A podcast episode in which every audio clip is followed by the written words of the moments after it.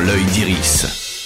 Bonjour à toutes et à tous, dans l'œil d'Iris, chaque semaine, on parle des films à ne pas manquer au cinéma. Aujourd'hui, Élémentaire, le nouveau Pixar et Asteroid City, la comédie dramatique de Wes Anderson. Après Moonrise Kingdom ou The Grand Budapest Hotel, le réalisateur américain nous entraîne en plein désert à Asteroid City pour la commémoration du jour où une météorite a percuté la Terre. S'y croise notamment un père de famille qui n'arrive pas à annoncer la mort de leur mère à ses enfants ou une actrice hollywoodienne.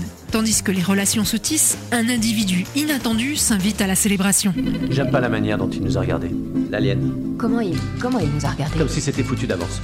C'est peut-être le cas. Je viens d'informer le président. Combien de temps ils peuvent nous garder à Asteroid City, je veux dire légalement? Le monde sera plus jamais le même.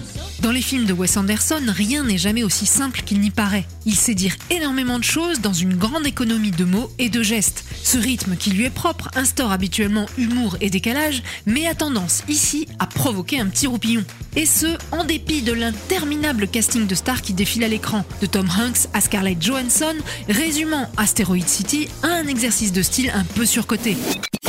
Rien à voir avec Element City, la ville où l'air, la terre, l'eau et le feu cohabitent tant bien que mal dans le nouveau film d'animation Pixar Élémentaire. L'histoire d'amitié et d'amour entre Flamme, une jeune flamboyante au tempérament de feu, et Flack, un aquatique très émotif. Mais leur relation peut-elle vraiment exister dans un monde où ils ne sont, a priori, pas censés se fréquenter? Donc tu n'es jamais sorti de Firetown? Désolé, on n'est pas compatible. Mon père te ferait bouillir à feu vif. Mais de quel droit les gens peuvent te dire ce que t'es censé faire ou pas?